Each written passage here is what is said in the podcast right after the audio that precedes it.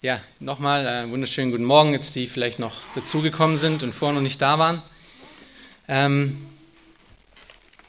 wir werden heute in der Apostelgeschichte weitermachen. Ich werde jetzt ähm, von jetzt an äh, Matthias helfen, ja, dass wir auch ein bisschen weiter vorankommen und äh, ja, dass es einfach auch frischer in unseren Köpfen bleibt, äh, was die Geschichte der Apostel äh, so alles für uns hat.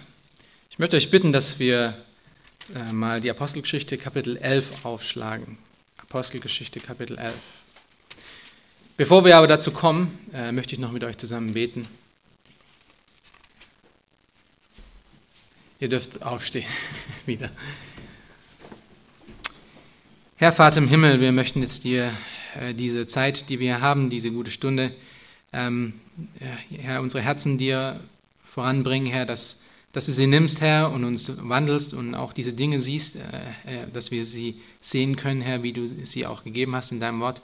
Herr, wir sind angewiesen auf deinen Heiligen Geist, Herr, dass du dein Wort in uns wirklich lebendig machst, Herr, dass wir es anwenden, dass wir es umwandeln, Herr, dass wir nicht nur es annehmen und eine Predigt gehört haben, Herr, die aus deinem Wort kommt, sondern dass wir auch damit was anfangen in unserem Leben. Herr, gib uns Ohren zu hören und Augen zu sehen, Herr, und Herzen, die auch still genug sind, und äh, demütig genug sind, Herr, um auch das anzunehmen, ähm, wenn du wirklich mit deinem Wort auch schneidest in unseren Herzen.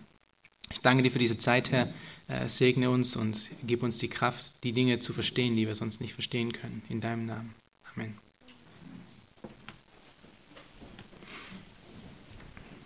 Nun, Gemeinden wie diese äh, gibt es viele. Man kann fast schon sagen, wie Sand am Meer auf dieser Welt. Und die meisten unterscheiden sich auch irgendwie voneinander. Ähm, aber eins haben sie, versuchen sie zumindest gemeinsam, zumindest auf dem Papier zu tun. Und das ist ähm, ihr Wunsch danach, um Gott zu verehren und einen Unterschied in ihrer Umgebung zu machen. Das würden so wahrscheinlich die meisten Gemeinden irgendwie unterschreiben wollen. Ähm, es gibt auch in der Schrift genügend positive Beispiele von solchen Gemeinden, welche ermutigend und auch ermahnend sind. Ich denke zum Beispiel an die Offenbarung, wo wir von vielen Gemeinden lesen, die eigentlich früher mal stark gelaufen sind und jetzt kurz vorm Abfall waren. Aber am besten lernt man doch ähm, eigentlich durch Beispiele, oder? Ähm, so, sowie negative als auch positive Beispiele. Zum Beispiel äh, der Apostel Paulus äh, spricht, spricht dasselbe oder äh, bringt es herauf in 1. Korinther 10, Vers 5 bis 7, wenn er sagt, über die Israeliten. Aber an der Mehrzahl von ihnen hatte Gott kein Wohlgefallen. Sie wurden nämlich in der Wüste niedergestreckt. Diese Dinge aber, also das ganze Alte Testament, die ganze Geschichte von, von den äh, Juden, diese Dinge aber sind zum Vorbild, griechisch Typos, für uns geschehen, damit wir nicht nach dem Bösen begierig werden, so wie jene begierig waren. Werdet auch nicht Götzendiener, so wie etliche von ihnen waren. Das ist ein Beispiel, das uns zum Negativen ähm, dient und uns dazu ermahnt, heilig zu laufen, nicht so wie die Juden damals. Und so ein Vorbild, so, so ein Typos äh, werden wir uns heute auch anschauen. Und zwar werden wir uns diesen, dieses Beispiel, dieses Vorbild von einer Gemeinde anschauen, um folgende Fragen zu beantworten. Was macht eine Gemeinde aus, die von Gott verwendet wurde, um das Evangelium in der Welt zu verbreiten? Wie sieht eine Gemeinde aus, die einen großen Einfluss auf ihre Umgebung hatte? Wie sieht eine Gemeinde aus, die zu einer Säule der Mission und Theologie in dieser Welt wurde? Und dieses Vorbild, um diese Fragen zu beantworten, finden wir eben hier in Apostelgeschichte 11, Verse 19 bis 30. Und zwar ist dieses Vorbild die Gemeinde von Antiochia. Die Gemeinde von Antiochia. Nun, die Gemeinde von Antiochia war eine Gemeinde, welche durch Gottes Werk und, und Wirken eine zentrale Rolle in dem von Jesus aufgegebenen Missionsbefehl in dieser Welt ähm, erfüllte und spielte. Sie wurde zur neutestamentarischen Zeit die Vorzeigegemeinde der Apostel. Wenn ihr euch daran erinnert, in Kapitel 7 lasen wir vor kurzem von dem mutigen Zeugnis von Stephanus, äh, wie er vor dem Hohen Rat stand und Gott bezeugte, wissend, dass sie ihn wahrscheinlich töten werden deshalb. Wir haben dort gesehen, wie man äh, ihn wegen seines Zeugnisses verhöhnte und letztendlich deswegen auch umbrachte. Und das war in Kapitel 7, Vers 54 bis 60. Nun, Paulus, äh, vor seiner Bekehrung, und damals hieß er noch Saulus, war eine zentrale Figur in der Steinigung und die darauf folgende ähm, Christenverfolgung.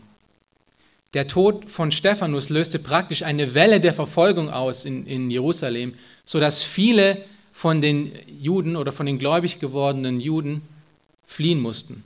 In Apostelgeschichte 8, Vers 1 spricht es davon und sagt, und an jenem Tag, das ist der Tag, an dem Stephanus ähm, getötet wurde, und an jedem, in jenem Tag erhob sich eine große Verfolgung gegen die Gemeinde in Jerusalem.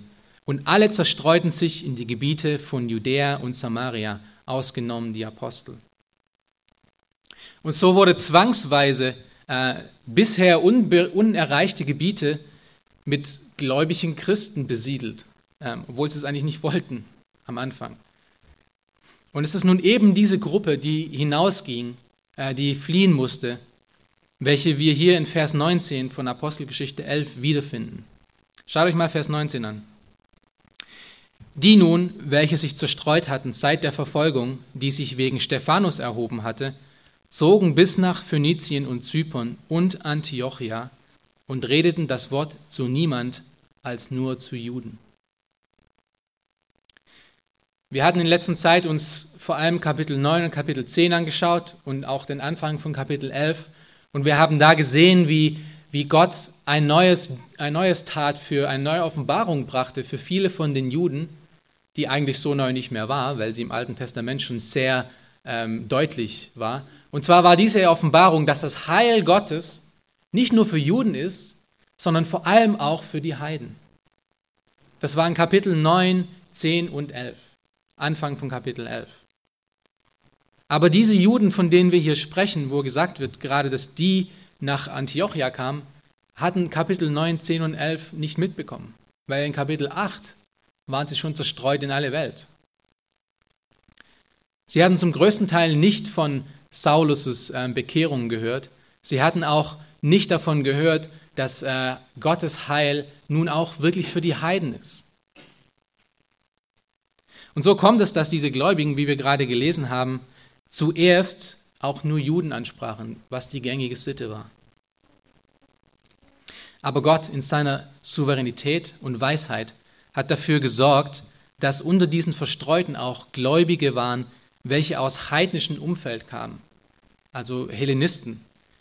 Gott wirkte in ihnen so an diesem Tag, äh, dass sie diese Exklusivität des Judentums in den Wind schmissen und auch wirklich zu denen gingen, die sie sonst nicht ansprechen würden, und das waren die Heiden. Vers 20.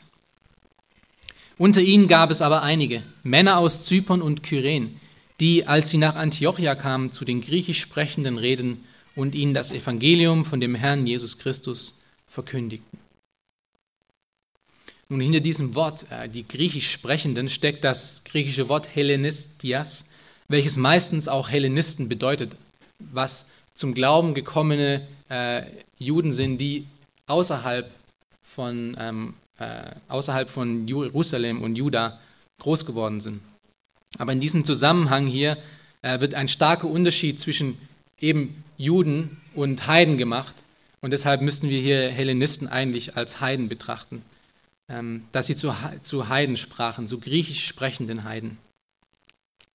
Und Antiochia, die Stadt, war gefüllt mit eben diesen Heiden, mit Juden und auch Hellenisten. Antiochia äh, war zur Zeit die drittgrößte Stadt im römischen Reich. Ähm, sie hatte ungefähr zwischen 500.000 und 800.000 Einwohner.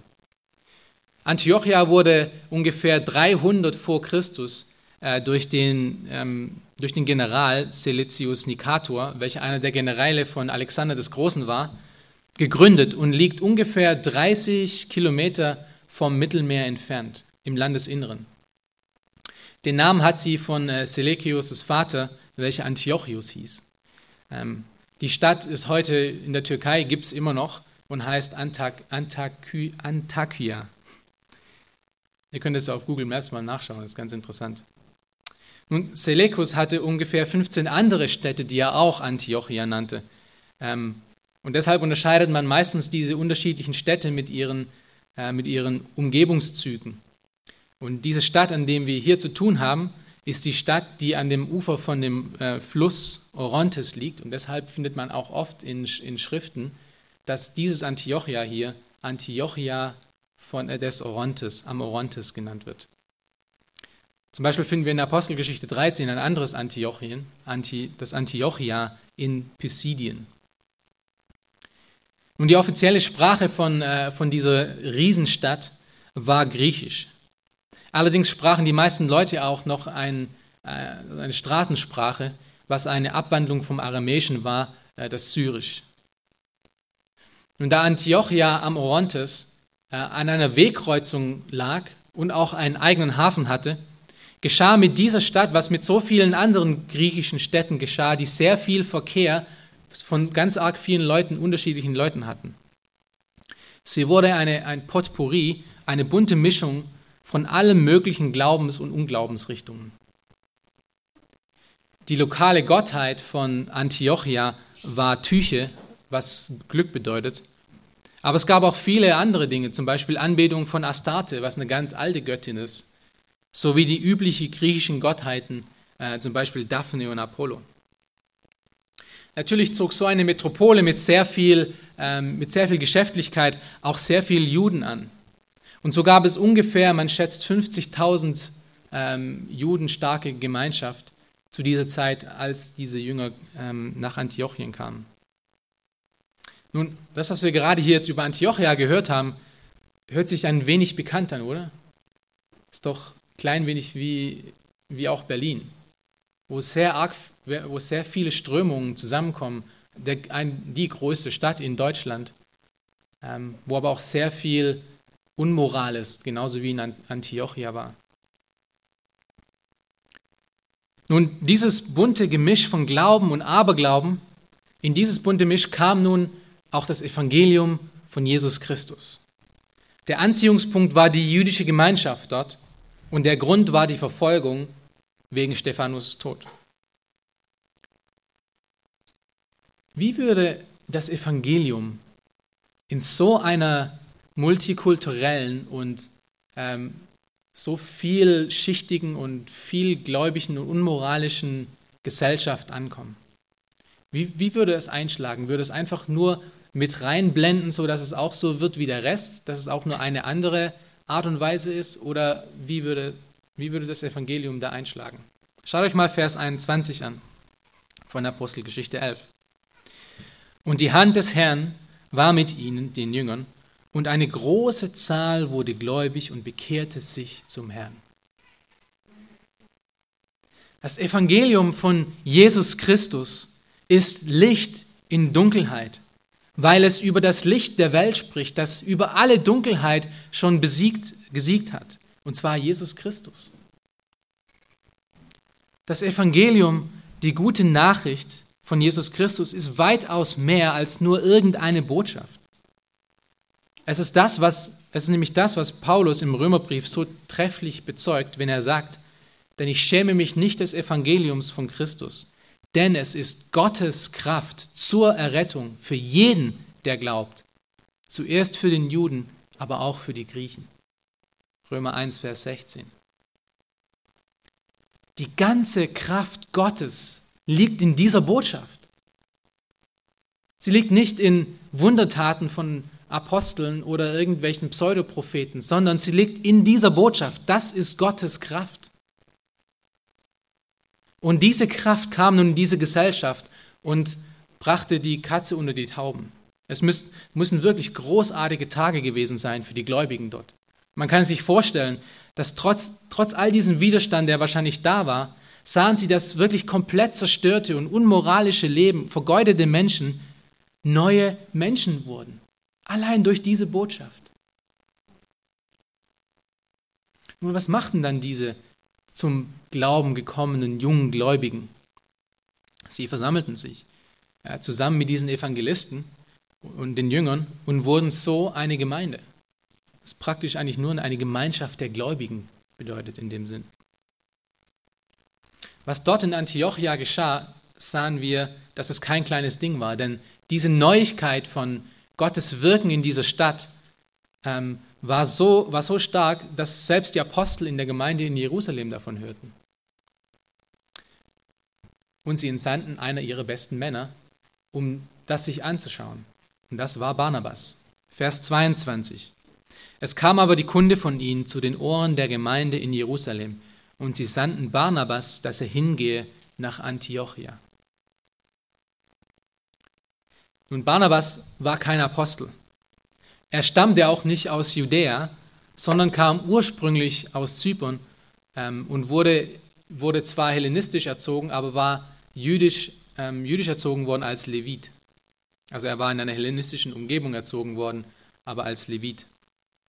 Also ein Hellenist. Wahrscheinlich sandten sie ihn deswegen auch aus, weil er die jüdische Kultur sehr gut kannte, äh, die, die, Hellen, die heidnische Kultur sehr gut kannte und wahrscheinlich auch einen besseren Zugang zu den Heiden in Antiochia deswegen hatte. Übrigens, der, den Namen Barnabas, das war nicht sein wirklicher Name, sein wirklicher Name war Joses. Äh, den Namen Barnabas bekam er von den Aposteln gegeben. Und diese Namensänderung ist eigentlich toll, weil es sagt schon alles über diesen Mann aus. Barnabas bedeutet nämlich Sohn des Trostes. Sohn des Trostes. Das haben die Apostel ihm gegeben als Beinamen. Das heißt, könnt ihr euch denken, was, mit was er beschäftigt war. Und das finden wir in Apostelgeschichte 4, Verse 36 bis 37. Er war also ein äh, guter, äh, einer, der ähm, mit Menschen gut umgehen konnte, ein guter Mann, der mit Menschen gut umgehen konnte, ermutigend zu ihnen war und auch seelsorgerlich mit ihnen umgehen konnte. Und so eine Person ist genau die richtige Person für eine junge, wachsende Gemeinde, der ermutigt und positiv ist und der auch mit Menschen wirklich einen guten Bezug hat. Er hatte aber auch noch andere Qualitäten, äh, weshalb er wahrscheinlich auch diesen Auftrag bekam. Und das sehen wir hier in Vers 24, ähm, Vers A. Denn er war ein guter Mann und voll Heiligen Geistes und Glaubens. Nicht nur war er gut mit Menschen und hatte ähm, menschliche Fähigkeiten, gesellschaftliche Fähigkeiten, sondern er war auch geistesgeleitet und stand stark im Glauben. Und das ist eben auch, was eine junge Gemeinde nötig hat. Nicht nur positiv und Ermutigung, sondern ein gutes Vorbild und Stärke. Und genau das tat er auch. Schaut euch Vers 23 an. Als er nach Antiochien kam und als er ankam und die Gnade Gottes sah, freute er sich und ermahnte alle, mit festem Herzen bei dem Herrn zu bleiben. Wow. Das Wort ermahnen hier ähm, ist das griechische Wort parakaleo, herausrufen, und spricht von, einer, von einem sehr starken Ermutigen. Also nicht nur, hey, mach weiter so, sondern es ist auch wirklich ein sich, zu, sich zur Seite ziehen und ansprechen und ermutigen dadurch.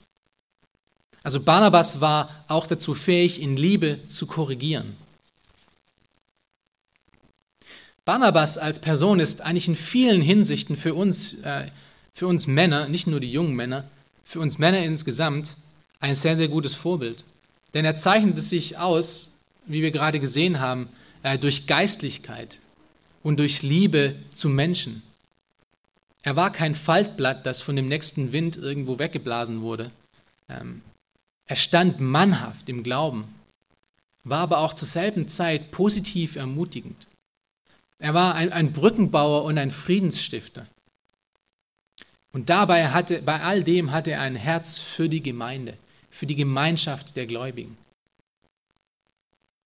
Und somit, ähm, als er jetzt nach Antiochien kam, wurde er der de facto Leiter dieser Gemeinde, ähm, zumindest für die erste Zeit.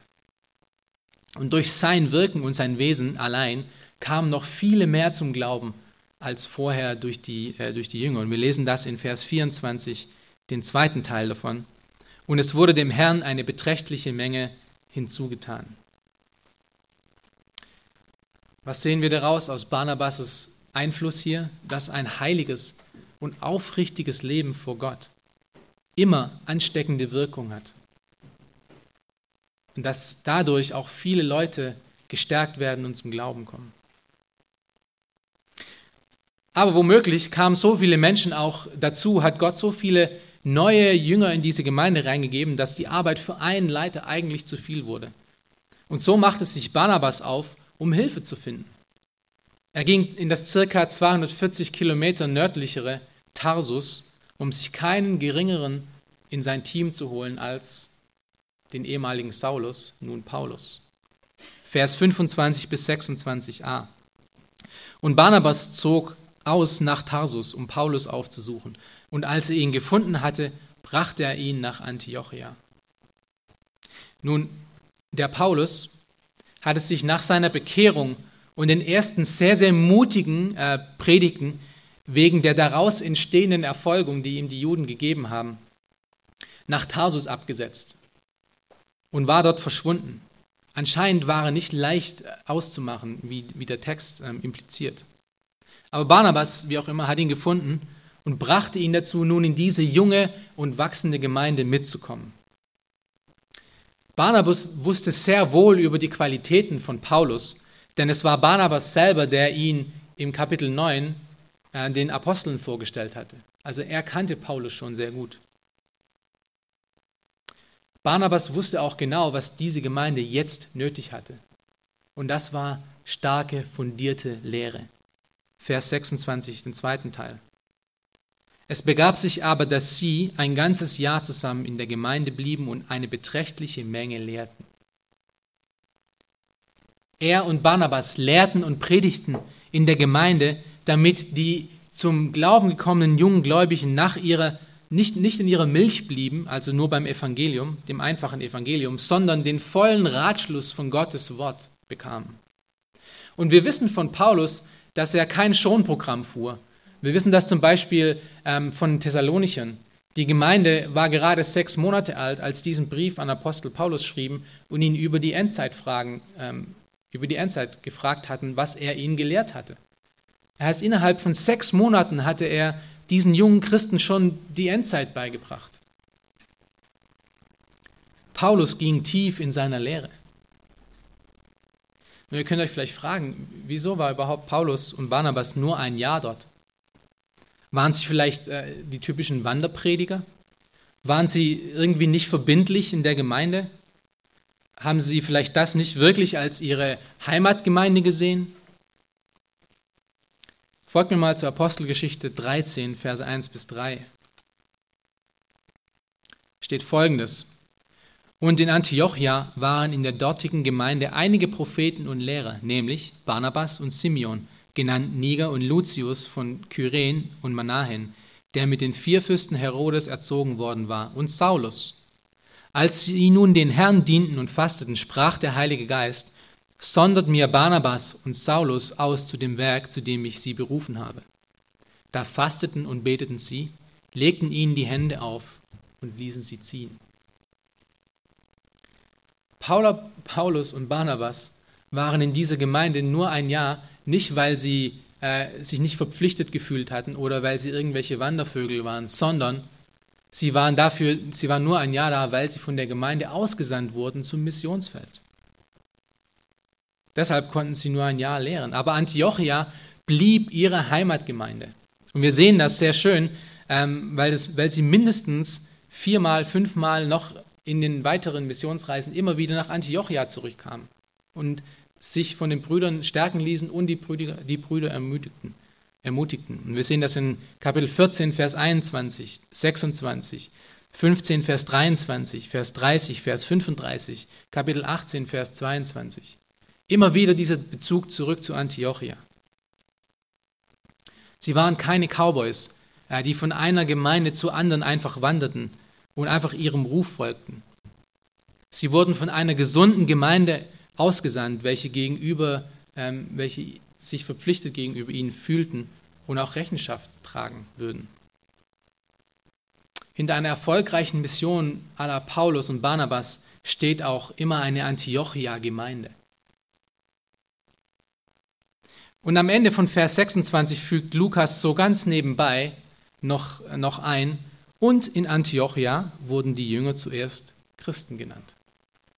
Es ist eigentlich so ein, ein Nebensatz, der, der einfach so daherkommt, aber eigentlich ist es doch was ganz, äh, ein ganz großer Moment, denn das ist der Titel mit welchen wir uns bekennen in dieser Welt. Als Folger, Nachfolger von Jesus Christus. Und dieser Ursprung von diesem Titel finden wir in dieser starken Gemeinde von Antiochien, von Antiochia. Nun, Lukas schließt nun diese Geschichte von Antiochia mit dem folgenden Ereignis ab, Verse 27 bis 28. In diesen Tagen aber kamen Propheten von Jerusalem herab nach Antiochia. Und einer von ihnen mit Namen Agapus trat auf und zeigte durch den Geist eine große Hungersnot an, die über ganzen, den ganzen Erdkreis kommen sollte. Diese trat dann auch ein unter dem Kaiser Claudius. Nun, wir können uns vielleicht wundern, Propheten, ein Prophet wie Agapus, der was weiß sagt. Und Propheten, äh, welche, Gottes, welche Gottes Volk zur Aktion aufriefen, gab es zu der Zeit von den Aposteln. Ja, die gab es. Auch immer weniger, das sieht man auch immer, aber die gab es. Und Agapus war wirklich einer von ihnen. Und wir finden ihn zum Beispiel auch wieder in Kapitel 21, Verse 10 bis 11 wieder, wenn er noch eine Vorhersage macht, und zwar diesmal über Paulus. Ihr könnt euch vielleicht daran erinnern, als er den, äh, diesen Gürtel genommen hat und ihn umgeschnallt hat und gesagt, so wirst du auch abgeführt. Übrigens, im Alten Testament ähm, wurde die Echtheit eines Propheten daran erkannt, dass er immer 100% richtig lag. Nicht 99,9%, sondern immer 100% richtig lag. Wir lesen das zum Beispiel in 5. Mose, Kapitel 18, Verse 20 bis 22, wo steht, Doch der Prophet, der so vermessen ist, in meinem Namen zu reden, was ich ihm nicht zu reden geboten habe, oder der im Namen anderer Götter redet, jener Prophet soll sterben. Wenn du aber in deinem Herzen sprichst, woran können wir das Wort erkennen, dass der Herr nicht geredet hat? Dann sollst du wissen, wenn der Prophet im Namen des Herrn redet und jenes Wort geschieht nicht und trifft nicht ein, so ist es ein Wort des Herrn, so, so ist es ein Wort, das der Herr nicht geredet hat. Der Prophet hat aus Vermessenheit geredet, du sollst dich vor ihm nicht fürchten. Agapus scheint diesen Test bestanden zu haben und war somit legitim. Im Gegensatz zu einigen Neuzeitpropheten. Denn seine Voraussage traf auch wirklich zu. Und Lukas nennt es hier in Vers 28. Diese trat dann auch ein unter Kaiser Claudius. Nun, Lukas, wir kennen Lukas, den ja, Historiker. Lukas wäre nicht Lukas, wenn er uns auch nicht gleich wieder in, in so kleinen Nebensätzen extrem wichtige historische Bezüge mit auf den Weg geben würde. Damit man immer und für alle Ewigkeit nachvollziehen kann, wann genau dies geschah und dass es auch wirklich so geschah. Zum Beispiel der Historiker Oresius, welcher im 5. Jahrhundert lebte, ähm, sprach von einer weltweiten Dürre in den Jahren 46 bis 47 nach Christus. Suetonius, Tactius und Josephus und andere zollen auch diesem Zeugnis bei.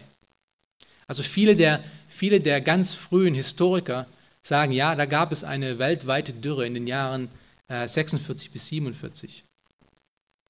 Man weiß aber auch gut, dass der Kaiser Claudius, der hier genannt wird von Lukas, zwischen den Jahren 41 und 54 ähm, Kaiser war.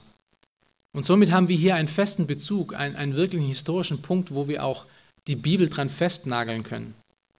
Wo wir wieder sehen, die wo wir die historische Exaktheit von der Bibel auch wieder sehen dürfen.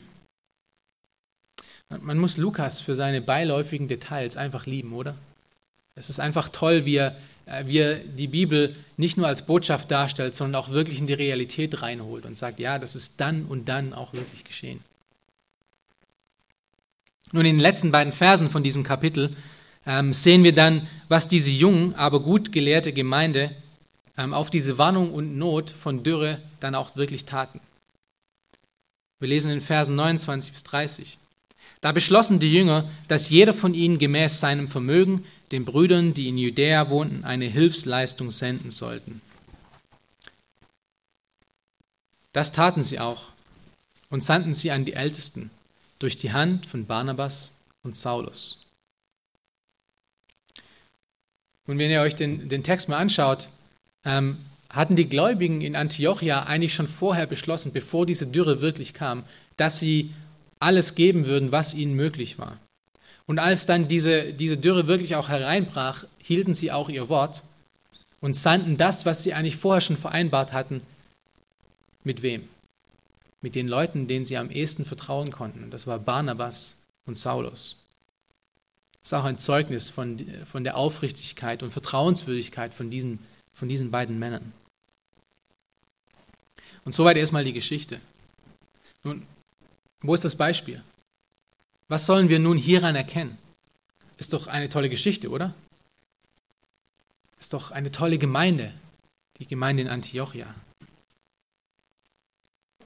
Die Apostelgeschichte ist ein Geschichtsbuch. Das, es ist kein dogmatischer Brief. Es zeigt, wie Dinge verliefen in der Geschichte. Es gibt aber keine ausdrücklichen Befehle. Oder es korrigiert auch nicht sondern es erzählt die Geschichte. Aber dennoch kann man in diesen Geschichten Prinzipien erkennen oder Prinzipien ausfindig machen. Und wie schon, wie schon am Anfang erwähnt, lässt sich, lässt, äh, lehrt Geschichte auf eine Art und Weise auch immer, und zwar durch Vorbilder. Somit ist auch die Gemeinde von Antiochia für uns nun ein Vorbild, äh, das wir uns anschauen müssen. Und die Frage ist, welche Prinzipien können wir aus dieser Gemeinde herausziehen? Welche Prinzipien für uns hier heute in Hellersdorf oder irgendwelche anderen Gemeinden, ähm, wo wir hingehen, welche Prinzipien sind hier wichtig, die wir erkennen können? Ich möchte euch ähm, diese Prinzipien vorstellen, die ich denke hier erkennbar sind. Und es sind neun Merkmale. Neun Merkmale einer Gemeinde. Neun Merkmale einer einflussreichen Evangeliums-Christengemeinde. Und ich benutze explizit diese Worte Evangeliums-Christengemeinde nicht nur, weil wir Evangeliums-Christengemeinde heißen, sondern weil in Antiochia das Evangelium und das Christsein und Gemeinde so eng miteinander verbunden waren. Also neun Merkmale einer einflussreichen Evangeliumsgemeinde. Und diese sind Evangelisation, das Evangelium, biblische Theologie, Bekehrung, verbindliche Mitgliedschaft, Predigen, Lehren, Korrektur und Zucht, Jüngerschaft und gesunde Leiter.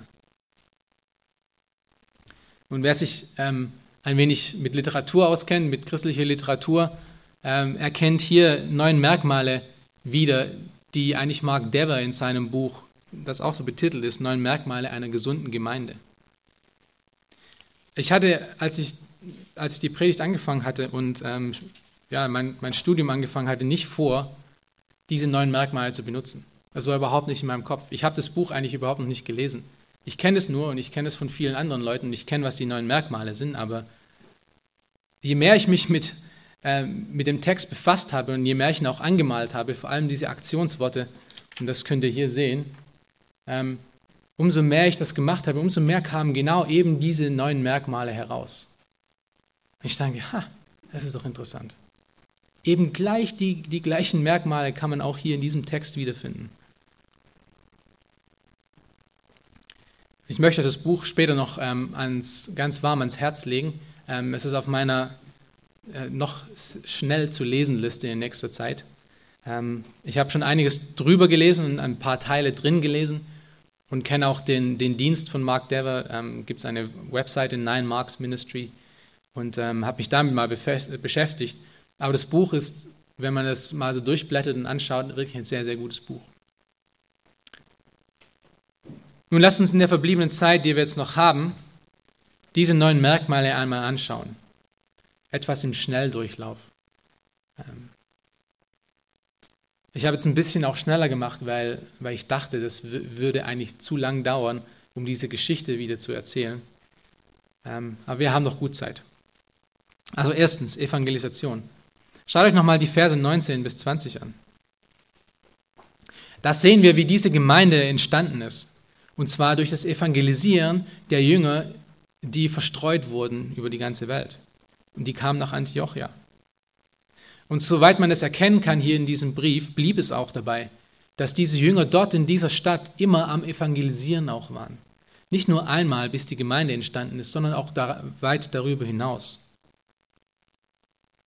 Ob es nun auf ihrer Arbeit war, wo sie waren, oder ob sie auf der Straße waren, sie predigten das Evangelium.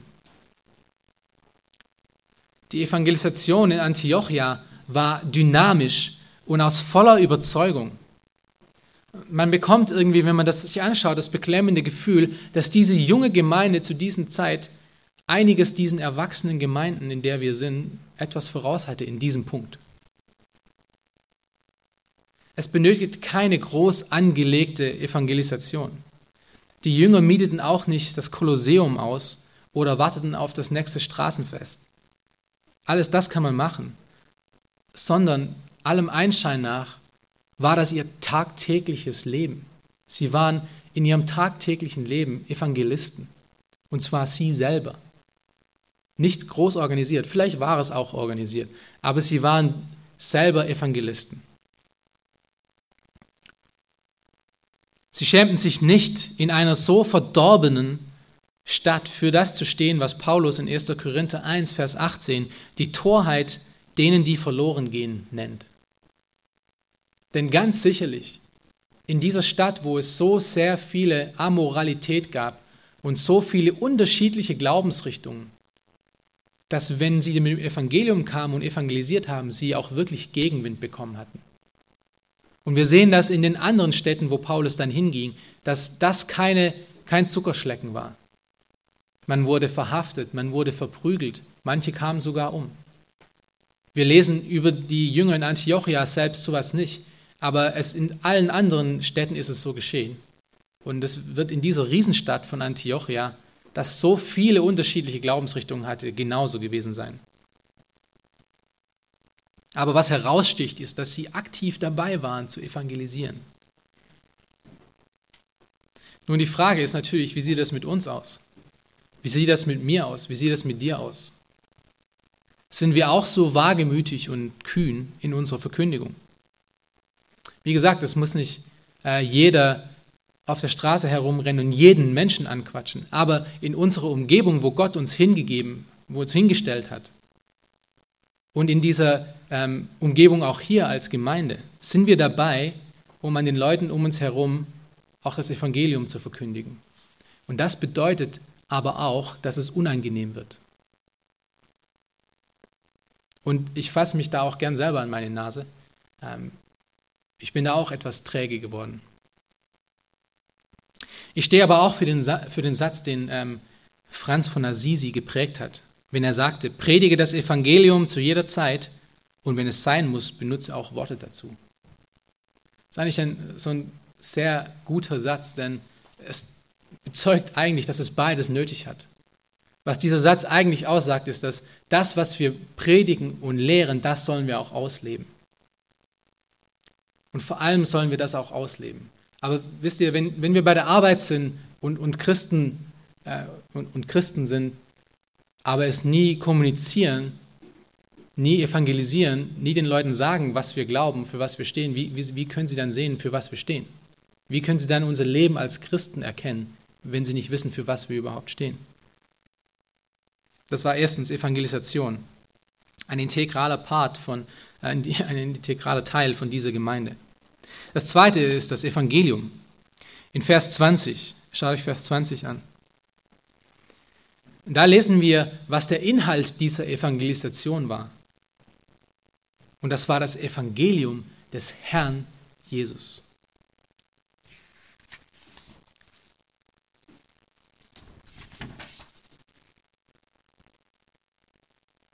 Was die Jünger sprachen, was die Jünger hier in Antiochia ähm, sprachen, war das, was die Apostel lehrten und was sie von Jesus selber gehört hatten. Es ist ein Inhalt, der abgrenzt und der spezifisch ist. Paulus war sich dessen so sehr bewusst, äh, der Notwendigkeit von der Reinheit von, des Evangeliums, dass er im Galaterbrief folgendes sagte und hört gut zu. Galater 1, Verse 8 bis 10. Wenn er sagt, aber selbst wenn wir oder ein Engel vom Himmel euch etwas anderes als das Evangelium verkündigen würden, als das, was wir euch verkündigt haben, der sei verflucht. Wie wir es zuvor gesagt haben, so sage ich es jetzt wiederum, wenn jemand euch etwas anderes als Evangelium verkündigt, als das, welches ihr empfangen habt, der sei verflucht. Rede ich denn jetzt Menschen oder Gott zuliebe oder suche ich Menschen zu gefallen? Wenn ich allerdings den Menschen noch gefällig wäre, so wäre ich nicht ein Knecht des Christus. Zweimal wiederholt es im gleichen Satz und sagt, das Evangelium ist nicht irgendwas, was wir ausmachen. Das Evangelium ist nicht irgendwie Christus und dann spinne ich mir mein eigenes Zeug, sondern das Evangelium ist das, was die Apostel gelehrt haben. Und wir finden das heutzutage hier in der Bibel. Und zu den Zeiten von Paulus war dieser Inhalt schon unter Beschuss. Und in dem Fall von den Galatern waren es die Judaiser, die versucht haben, diese Christen oder diese Juden, die zum Christentum übergelaufen sind, wieder zurück zum Judaismus zu bringen. Und sie griffen das Evangelium an, nicht indem sie alles einfach ablehnten, sondern indem sie es ein bisschen veränderten. Und das hat sich heute auch nicht viel gebessert. Es ist sogar noch schlimmer geworden. Es gibt viele Menschen, die für ein Evangelium stehen, das eher einer Pop-Psychologie gleicht als dem Evangelium des Herrn Jesus Christus. Sie laden Menschen zu einer Reise ein, damit ihr Leben irgendwie besser wird und sie mehr Erfüllung haben in dem, was sie sich sowieso sonst so wünschten. Es wird versucht, Menschen mit, mit Rubbellosen und, und Gewinn in Gemeinden zu bringen, um ihnen dann dort zu erklären, dass der Gott, der heilige Gott, der die Welt gemacht hat, sie ja so lieb hat, wie sie gerade sind und dass, dass, sie, dass er nur noch ihr, ihr Ja braucht. Das ist alles eigentlich. Keine Veränderung. Wir haben heutzutage eine Jugendbewegung, die in ihren Zügen der Postmoderne gleicht und sich besser mit Schlüsselwörtern und Starbucks-Menü auskennt als mit wirklich biblisch fundierten Theologien. Diese Kultur und im Moment zentriert sie sich um Rob Bell, der auch vor kurzem in Deutschland war, deswegen erwähne ich ihn hier auch, diese Kultur, das müsst ihr, das ist das Verrückteste, was man überhaupt denkt, diese Kultur freut sich sogar daran, nichts zu wissen. Sie freut sich daran, nichts zu wissen und zelebriert auch noch diesen Armutszustand als Demut. Sie sagen, es ist demütig zu sagen, ich weiß überhaupt nichts über die Schrift. Was für ein Schwachsinn. Was ist denn das, was hier Paulus gesagt hat? Es gibt einen Inhalt, der wichtig ist. Und wir müssen diesen Inhalt kennen. Ihre Message ist fürchterlich hip und hopp und kommt ganz cool rüber, um halt die Boys und Girls da abzuholen, wo sie hier gerade herumlungern. Gott verlangt nichts von dir ab. Du kannst kommen, wie du bist und bleiben, wie du bist. Und nebenbei darfst du dir auch noch das ewige Leben absahnen. Ist doch ein cooler Deal, oder? Paulus hätte so ein Geschwätz verflucht. Und nicht nur, nicht nur diese Botschaft die absolut falsch ist, sondern auch die Leute dahinter. Denn es führt dazu, dass wir eine verwirrte und, und eine verwirrte Generation haben, die sich vernichtet und denkt, sie folgt eigentlich Gott. Und es ist zu diesen Leuten, zu denen wir sprechen sollen. Ja in Liebe, aber ja auch in Direktheit. Das Evangelium, was hier in Antiochia äh, als, als Evangelisation gepredigt wurde, war das Evangelium des Herrn Jesus Christus. Er ist Herr, Herrscher, souverän über dein Leben. Dein Leben gehört ihm und du gehörst ihm. Er sagt, wo es lang geht, was ich anziehe, was ich denke, wie ich aussehe. Ja klar, da bleibt Raum für Individualität. Wir sind alles eigene Persönlichkeiten, aber alles unter seiner Herrschaft. Wir bleiben eben nicht so, wie wir sind sondern wir verändern uns in die Ähnlichkeit von Jesus Christus mehr und mehr durch seine Gnade und sein Wirken an uns. Was ist, das Inhalt, was ist der Inhalt von unserem Zeugnis, wenn wir mit Menschen reden über den Glauben? Hat es Himmel und Hölle, Leben und Tod, Hoffnung und Verderben, alles aufgeben oder alles verlieren, sterben, um zu leben, Jesus als Herr und Meister? Oder hat es auch mehr so ein, ja, kommt mal und habt Spaß und wir gehen dann auch mal Sushi essen? Drittens, biblische Theologie. In Versen 26, schaut euch das mal an, der Vers 26, lesen wir, wie Paulus und Barnabas die jungen Gläubigen lehrten.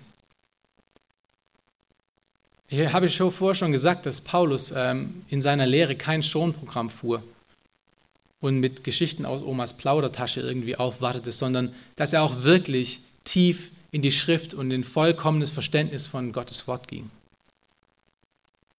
Und das geschieht primär halt über die Predigt, welche hoffentlich ebenso theologisch ist, wie die Schrift auch theologisch ist. Sekundär geschieht es aber über äh, Kleingruppenunterricht, wie zum Beispiel in äh, Hauskreisen oder Ehevorbereitung oder Glaubensgrundlagen oder Taufgesprächen oder Jugendabende oder Einzelgesprächen. Manche Gemeinden lehren heutzutage nichts weiteres als das Evangelium in verschiedenen Versionen. Und das Evangelium ist extrem wichtig. Wir dürfen das nie vergessen. In jeder Botschaft, in jeder Predigt, in jeder Nachricht sollte Jesus Christus am Kreuz stehen. Auf eine Art und Weise und dadurch das Evangelium kommen. Aber das Evangelium als solches, allein die Errettung von den Menschen durch Jesus Christi Tod am Kreuz, ist nicht das Einzige, was in der Bibel steht. Es durchfließt zwar alles und äh, bringt alles zusammen unter dem Kreuz, aber es gibt viel mehr, was Gott auch gesagt hat.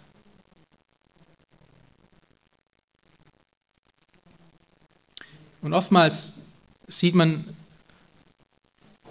sieht man das an, an seinem eigenen Leben und an dem von anderen, ähm, dass wenn das Fleisch von der biblischen Theologie nicht mehr auf dem Tisch steht, die Personen an Mangelerscheinungen leiden, erkranken und oft in ihrem Lauf mit Jesus Christus am Wanken sind oder sich von Emotionalität überführen lassen, eher als von Gottes Wort. Und für mich ist das Abhandenkommen von biblischer Theologie eines der größten Verursacher von dieser Hungersnot, die wir heutzutage in Europa haben und auch in Deutschland. Weil wenn wir aus den Augen verlieren, wie groß und mächtig und gut und auch zornig dieser Gott ist, mit dem wir es zu tun haben, in allen seinen glorreichen Facetten, dann haben wir nur noch uns als Referenzpunkt. Versteht ihr das? Und das wäre die größte Tragödie, die die Menschheit jemals gesehen hat, wenn wir der Referenzpunkt von Wahrheit werden. Ich frage an euch, wie tief gehen wir in unserem Leben, in unserem Studium mit Gott? Wie sehr beschäftigen wir uns mit dem ganzen Ratschluss Gottes? Wie viel, wie viel theologisch gesättigte Bücher durchforsten wir, kämpfen damit, verbringen Zeit mit der Schrift und arbeiten damit?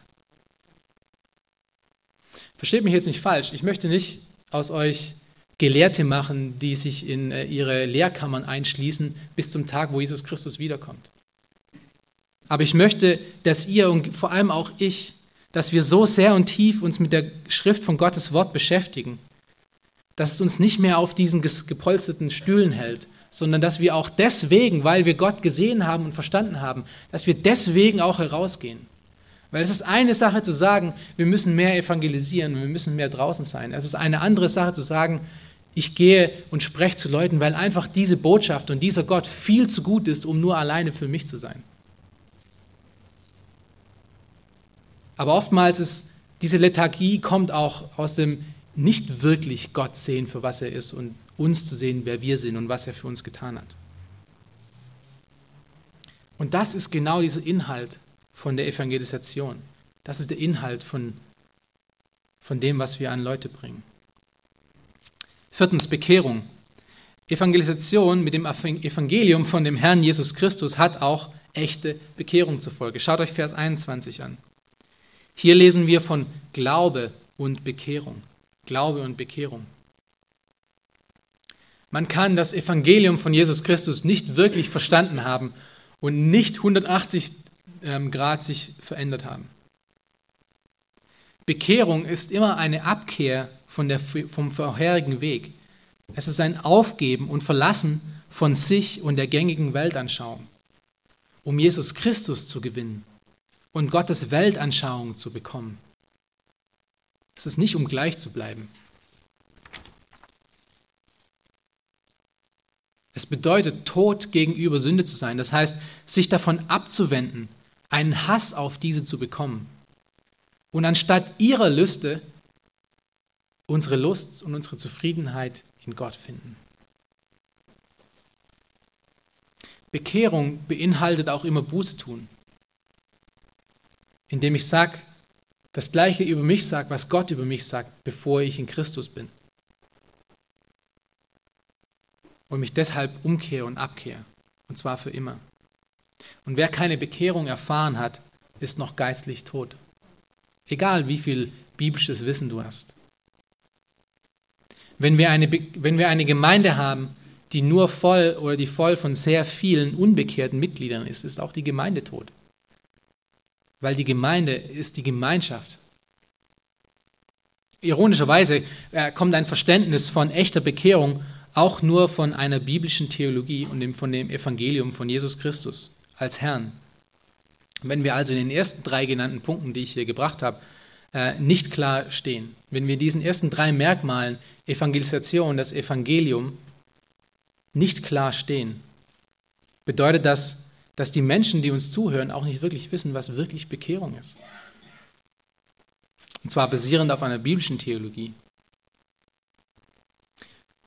Sind wir, eine Frage an uns nun, sind wir darauf, Menschen zu bekehren? Ist das unser Anliegen?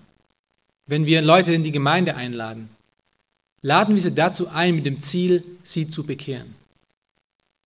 Sind wir auch mit ihnen offen und ehrlich genug, dass das auch unser Ziel ist? Und erklären wir ihnen auch dann dabei, was das bedeutet. Ein Problem, das wir oft als, als Christen haben, ist, wenn wir mit Nichtgläubigen reden, wir haben ein, ein, ein Jargon, das wir uns zuge, zugelegt haben, einen Wortschatz, äh, der aus der Schrift herauskommt, mit dem die Ungläubigen nicht so viel anfangen können. Viele Leute in der Welt verstehen vielleicht die Worte, die wir benutzen, so wie Bekehrung, Wiedergeburt, aber verstehen sie auch wirklich das, was die Bibel darüber sagt? Weil leider verstehen sie oft das nicht. Sie haben ihre eigene Idee, ihre eigene eingegebene Idee von dem, was diese Dinge bedeuten. Und wir sollten ihnen das auch erklären. Aber das können wir nur tun, wenn wir ehrlich und offen genug sind und ihnen auch sagen, ja, ich verbringe Zeit mit dir, weil ich möchte, dass du zum Glauben kommst. Weil es wichtig ist. Es ist lebenswichtig. Fünftens, verbindliche Mitgliedschaft. Nun, die Frage ist nochmal, was ist eine Gemeinde oder Kirche? Das, das Wort Kirche ist in dem Sinne eigentlich eine sehr christliche, ein exklusiv christliches Wort. Man wird zum Beispiel von keiner buddhistischen Kirche oder islamistischen Kirche sprechen. Und man spricht in erster Linie ähm, ganz und gar nicht auch, wenn man Kirche meint, von einem Gebäude. Leider machen es die Menschen heutzutage daraus meistens so, wenn wir von Kirche sprechen, sehen sie ein Gebäude mit einem Turm und Glocken und einer, und einer, äh, und einer Uhr dran. Aber das ist überhaupt nicht mit gemeint eigentlich. Das Gebäude ist nur der Ort, wo die Kirche oder eben auch die Gemeinde zusammenkommt. In dem Neuen Testament ist eine Kirche eine Ansammlung von Gläubigen, welche bekennen und erkennen lassen, dass sie allein aus Gottes Gnade, allein zu seiner Ehre, allein aus Gnade und Glauben und allein durch Jesus Christus erlöst wurden. Das ist, was eine Kirche ausmacht, eine Gemeinde, eine Gemeinschaft. Und das ist auch in Antiochios, Antioch, Antiochia so gewesen. Was man hier schön sehen kann in diesen Versen ist, dass Barnabas und Paulus sich fest an diese Gemeinde der Heiligen dort in Antiochia gebunden hatten und verschrieben hatten. Sie waren keine einsamen Wölfe auf der Durchreise, sondern sie verschrieben sich den Leuten dort, bis sie von ihnen auf die Missionsreise geschickt wurden. Und selbst dann kehrten sie immer wieder zurück. Wir sehen in ihnen, in ihrer Aktion Verbindlichkeit und Fokus auf eine Ortsgemeinde, auch wenn sie überall woanders unterwegs waren. Auch wenn Paulus sehr viele Herzens für sehr viele Gemeinden hatten, war er doch in Antiochia fundiert.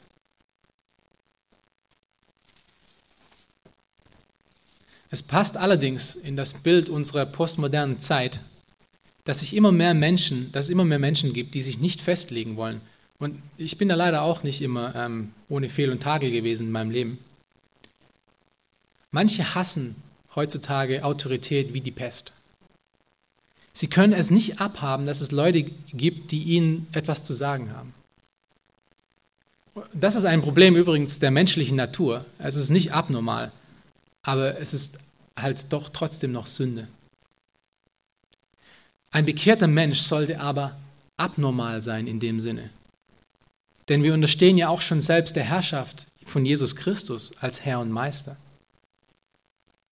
Wer also denkt, er könne machen, was er wolle, was ihm gerade so einfällt, irrt sich gewaltig und lebt in einer Fantasiewelt. Weil wir leben ja schon unter, unter Gott als unseren Herrscher. Und nicht umsonst finden wir in der Schrift immer wieder Aufrufe, sich, gegen, sich ähm, den gegebenen Obrigkeiten zu unterwerfen. Römer 13, äh, Titus 3 zum Beispiel, wo Paulus uns auch auf den Grund zurückführt, weshalb wir uns den Obrigkeiten unterwerfen sollen. Und das ist eben das Evangelium. Wegen dem Evangelium sollen wir uns unterwerfen. Das ist der Grund. Schaut euch Titus 3 nochmal an. Und hier, hierzu gibt es so viel eigentlich noch zu sagen. Ähm, ich möchte euch nochmal ans Herz legen, vielleicht dieses Buch von Dever euch zu kaufen und, ähm, und durchzulesen, um diesen Teil auch nochmal zu fokussieren. Ähm, sechstens, Predigt und Lehren. Ähm, in Versen 19 bis 20 und Verse 23 und 26 sehen wir beides in Aktion, das Predigen und das Lehren. Die Jünger predigten das Evangelium an die Leute in Antioch, an die, an die ähm, Gesellschaft dort. Paulus und Barnabas lehrten und predigten den vollen Ratschluss Gottes. Wenn ihr euch daran erinnert, in, in Apostelgeschichte Kapitel 2 beginnt die globale Gemeinde mit was? Wie entsteht die erste globale Gemeinde, die erste Gemeinde, die Gemeinde in Jerusalem? Durch eine Predigt von Petrus. Das ist der Modus, den Gott gewählt hat, ähm, wie wir als Gemeinschaft Gottes Wort hören und anwenden können. Denn durch das Predigen wird diese biblische Theologie, von der wir gerade auch gesprochen haben, ähm, an die Mitglieder gespiegelt. Es ist Gottes Wort an Gottes Volk. Wenn, wenn die Predigt und das Predigen nicht mehr das Zentrum von unserer Zusammenkunft ist, dann haben wir einen überlebenswichtigen Teil eigentlich von unserem Wachstum rausgeschmissen und verloren. Denn beim Predigen geht es wirklich um Leben und Tod, um die Seelen von Leuten. Es ist nicht irgendein Vortrag von irgendwelchen Informationen, sondern es zielt darauf ab, dass Menschen ihr Leben verändern, es verändert den, der es predigt, und es verändert die, die zuhören. Das ist das Ziel eigentlich davon. Wie, wie viele von euch wurden schon durch Predigten in ihrem Leben angerührt? Wie viele von euch kamen zum Glauben durch Predigen? Wie viele von euch haben einen krassen Lebenswandel begangen, weil sie gewisse Predigten gehört haben? Das ist, was Gott getan hat. In Römer 10 lesen wir davon, dass ähm, das der Modus ist, durch das Hören von Gottes Wort wenn jemand predigt. Und das war auch Teil und ein sehr zentraler Teil dieser Gemeinde.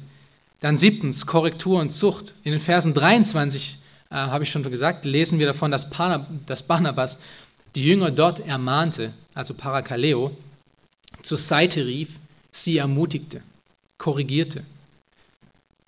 Und das ganze Neue Testament ist voll davon. Überlegt euch mal, fast alle Briefe von Paulus sind Briefe, die zur Korrektur geschrieben wurden, oder? Schaut euch auch nochmal die Qualifikationen an. Eines Ältesten, 1. Timotheus 3 und Titus. Einer von den Punkten davon ist, dass er jemand sein muss, der mit Gottes Wort andere überführen kann. Ansonsten kann er kein Ältester sein. Lass uns noch einmal zusammen die berühmte Stelle in 2. Timotheus lesen. Wir kennen sie alle ganz gut. 2. Timotheus Kapitel 3, Verse 16 bis 17. Es spricht hier über Gottes Wort. Das ist, was Gottes Wort ist. Alle Schrift ist von Gott eingegeben und nützlich zur Belehrung, zur Überführung, zur Zurechtweisung, zur Erziehung in der Gerechtigkeit, damit der Mensch ganz zubereitet ist zu jedem guten Werk, völlig ausgerüstet. Die Ausrüstung zu guten Werken, zu einem völligen zu einem völligen Mann Gottes geschieht durch was? Durch die Korrektur von der Schrift, durch die Ermahnung und die Ermutigung. Wer sich also als Leiter einer Gemeinde davor scheut, zu korrigieren, der scheut sich davor, um Gottes Wort zu predigen, um Gottes Wort so wirken zu lassen, wie es eigentlich wirken sollte. Und wer sich nicht korrigieren lassen will, der hat auch mit diesem ähm, eigentlich mit 2. Timotheus 3, müsste ein Problem haben. Weil das sagt, das ist, wie du vollkommen wirst im Glauben. Durch die Ermahnung und Korrektur von der Schrift. In der Hand von liebenden, heiligen Brüdern und Schwestern. Achtens, Jüngerschaft. Äh, wieder in Vers 23 äh, sehen wir im Ansatz zumindest, dass Barnabas mit einigen von den Gläubigen einen Weg ging, sie ermahnte und sie ermutigte. Und äh, dass Jüngerschaft bei Paulus auch nicht zu kurz, zu kurz trat, sehen wir auch in anderen Stellen expliziter, wie zum Beispiel 2. Timotheus 2, Vers 2 oder Titus 2.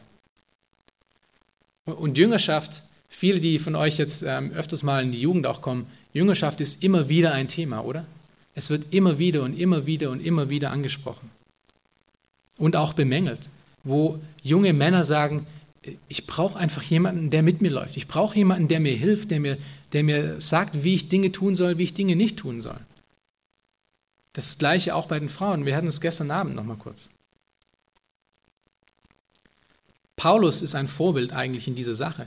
Denn obwohl er so beschäftigt und so viel gereist war, weil das ist oftmals die Entschuldigung von uns, wo wir sagen, nein, wir können das nicht machen, weil wir keine Zeit haben oder weil wir da und da beschäftigt sind. Aber schaut euch mal Paulus an. Paulus war einer der beschäftigsten Menschen im Neuen Testament. Und wie viele Jünger hatte er?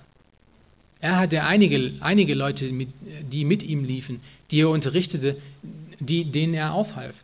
Die besten Beispiele waren Titus und Timotheus.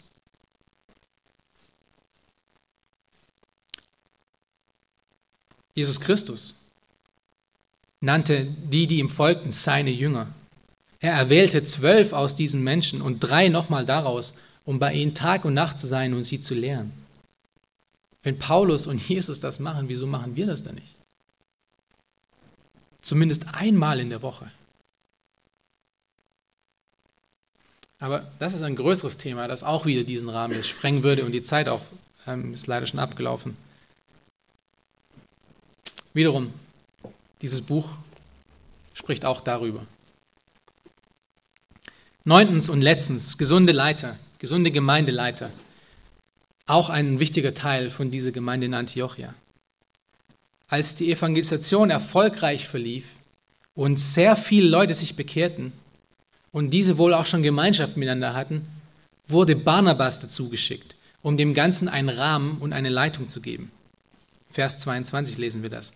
In Vers 25 ähm, holte er sich dann auch sogar Paulus dazu, ein Schwergewicht der Theologie, welcher wohl der Gemeindegründer und Leiter der Gemeinden schlechthin im Neuen Testament war.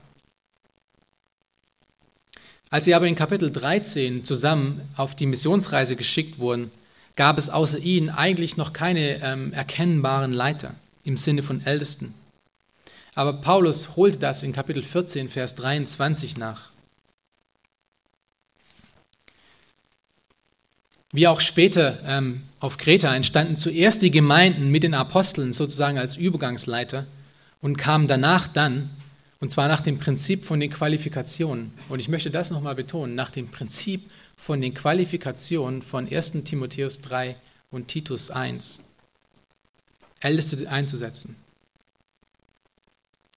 Und einer der Gründe, weshalb, weshalb man nicht immer sofort Älteste einsetzen konnte, liegt wahrscheinlich daran, dass diese Voraussetzungen zum Ältesten eigentlich extrem hoch sind. Die wenigsten sind dafür gemacht und gerufen. Allerdings sind wir alle dazu aufgerufen, diese Charaktereigenschaften in unserem Leben anzustreben. Und wir können euch ein Lied davon singen, von all den Geschichten, die man heutzutage hört, von Gemeinden, die am Rudern sind und eigentlich am Zerfallen, weil sie eben nicht diesen, äh, diesen Schritt gegangen sind, weil sie diese biblische Aufgabe nicht getan haben, weil sie keine Leitung nach biblischem Prinzip eingesetzt haben. Ich denke, was wir da oft sehen in diesen Gemeinden, lässt sich in einem Wort ganz gut zusammenfassen. Das ist Chaos. Ich habe diese Woche mit einem, mit einem jungen Mann gesprochen, der eigentlich wirklich ein sehr brennendes Herz für, für Jesus hat und auch wirklich ein guter Typ ist. Und er wäre eigentlich ältesten Material. Aber in der Gemeinde, wo er gerade drin ist, äh, gibt, es, gibt es keine Sicht für Leitung, gibt es keine Sicht für Ältesten, gibt es keine Sicht für biblische Leitung. Und somit ähm, fällt die Arbeit, die getan werden muss in der Gemeinde, auf die Schulter von ein paar unqualifizierten jungen Leuten, die sich dabei verbrennen. Viele kennen das aus anderen Gemeinden. Das ist definitiv nicht Sinn der Sache. Das ist definitiv nicht Gemeinde. Antioch, Antiochia war geleitet von starken, qualifizierten Leuten. Und Paulus holte das nach in, in Kapitel 14 setzte er Ältesten ein in vielen von den Gemeinden.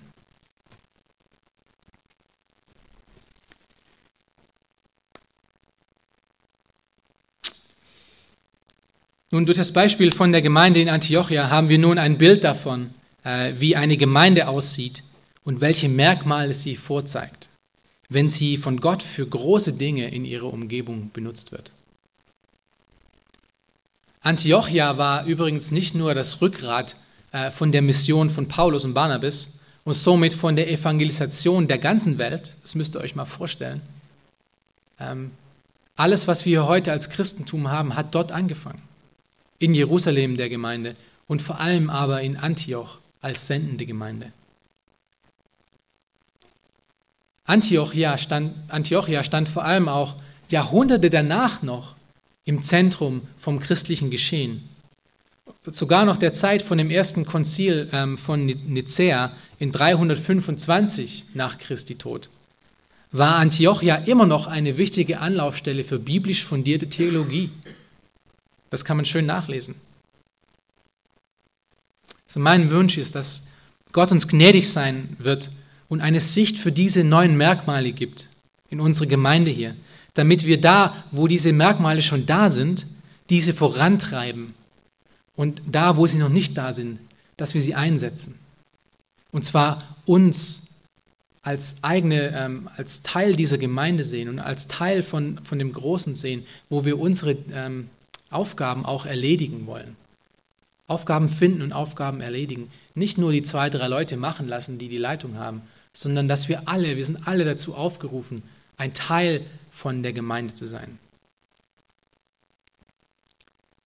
damit wir auch hier in Hellersdorf ein Leuchtturm in einer Gesellschaft sein können, die dunkel, dunkel, dunkel, dunkel ist. Und wie viele Gemeinden gibt es hier in Deutschland, die als Leuchtturm herausstecken, wo man sagen kann, ja, das sind die, die Christen genannt werden. Die nicht nur den, den Titel auf ihren Visitenkarten oder auf der Wand von ihrem Gebäude haben, sondern wo die Menschen um sie herum auch wissen. Das sind wirklich Christen und damit auch den wirklichen Inhalt von dem, was ein Christ ist, nämlich das Evangelium von Christus auch wiedergeben können. Das ist für was diese Leute stehen. Möge Gott uns gnädig sein, dass wir dahingehend auch verändert werden und auch diese, ähm, diese Gemeinde dahin führen. Amen. Jetzt habe ich viel von diesem Buch gesprochen, die dies vielleicht äh, noch nicht gesehen haben. Neun Merkmale einer gesunden Gemeinde von Mark Dever haben wir noch genügend auch unten beim EBTC. Ähm, wer Lust hat, kann es sich mal anschauen. Das ist meine Kopie. Ihr könnt bis auf Seiten rausreißen, alles mitmachen. Ähm, und wenn es äh, euch gefällt, dann kauft es euch. Das ist wirklich ein gutes Buch.